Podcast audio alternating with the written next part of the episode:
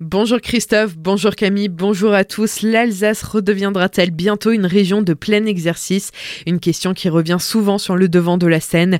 Le mercredi 14 décembre dernier, Hubert Hoth, député du Haut-Rhin, a déposé une proposition de loi en ce sens, co-signée par neuf autres députés alsaciens de la majorité présidentielle.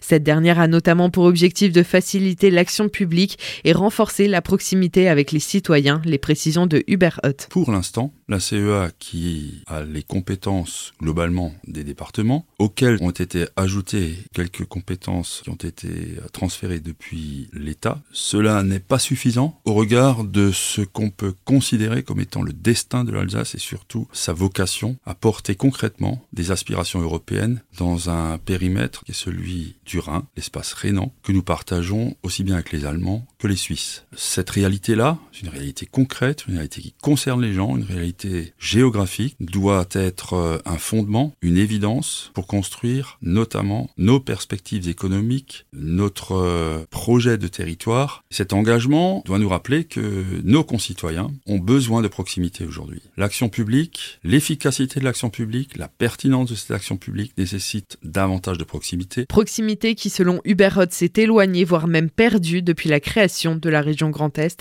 Des propos recueillis par Solène Martin. Et justement, concernant la région Grand Est, après la démission sur prise de Jean Rotner annoncée mardi, les candidats se profilent pour reprendre la présidence. Franck Leroy, qui assure déjà l'intérim, a été choisi par le groupe de la majorité pour reprendre le poste. Du côté de l'opposition, Laurent Jacobelli, chef de file du groupe du Rassemblement national au Conseil régional, a aussi annoncé se porter candidat à la succession de Jean Rotner. Le nouveau président de la région Grand Est pourrait être élu courant janvier. Réaménagement de l'entrée de la maison du fromage de Gunsbach. Ce mardi, lors du conseil communautaire de la vallée de Münster, les élus ont accepté une étude d'avant-projet de travaux. L'objectif est d'améliorer la place de la maison du fromage et son parking, actuellement en mauvais état. Les précisions de Norbert Schickel, président de la communauté de communes de la vallée de Münster. Nous avons parlé du réaménagement de la place qui est à l'entrée, qui est actuellement en mauvais état, hein, avec des flaques d'eau et un parking en terre, et donc euh, qui va être réaménagé. Déjà, bien sûr, maintenir un stationnement, ou mettre un stationnement avec une perméabilité à l'eau, mais c'est surtout pour donner un nouvel aspect à cette place, pour lui donner une mixité, pour euh, permettre d'y tenir toutes les manifestations ponctuelles. Ça fait partie du plan de développement, hein, aussi du site, qui euh, connaîtra encore d'autres phases d'amélioration. Le montant estimé du chantier est de 280 000 euros hors taxe, lequel bénéficiera bien sûr de subventions. Cette année, la communauté de communes avait entrepris la mise en place d'un cheminement doux pour piétons et cyclistes de Münster à la Maison du Fromage. En 2023, un second tronçon est prévu pour rejoindre Gunsbar même.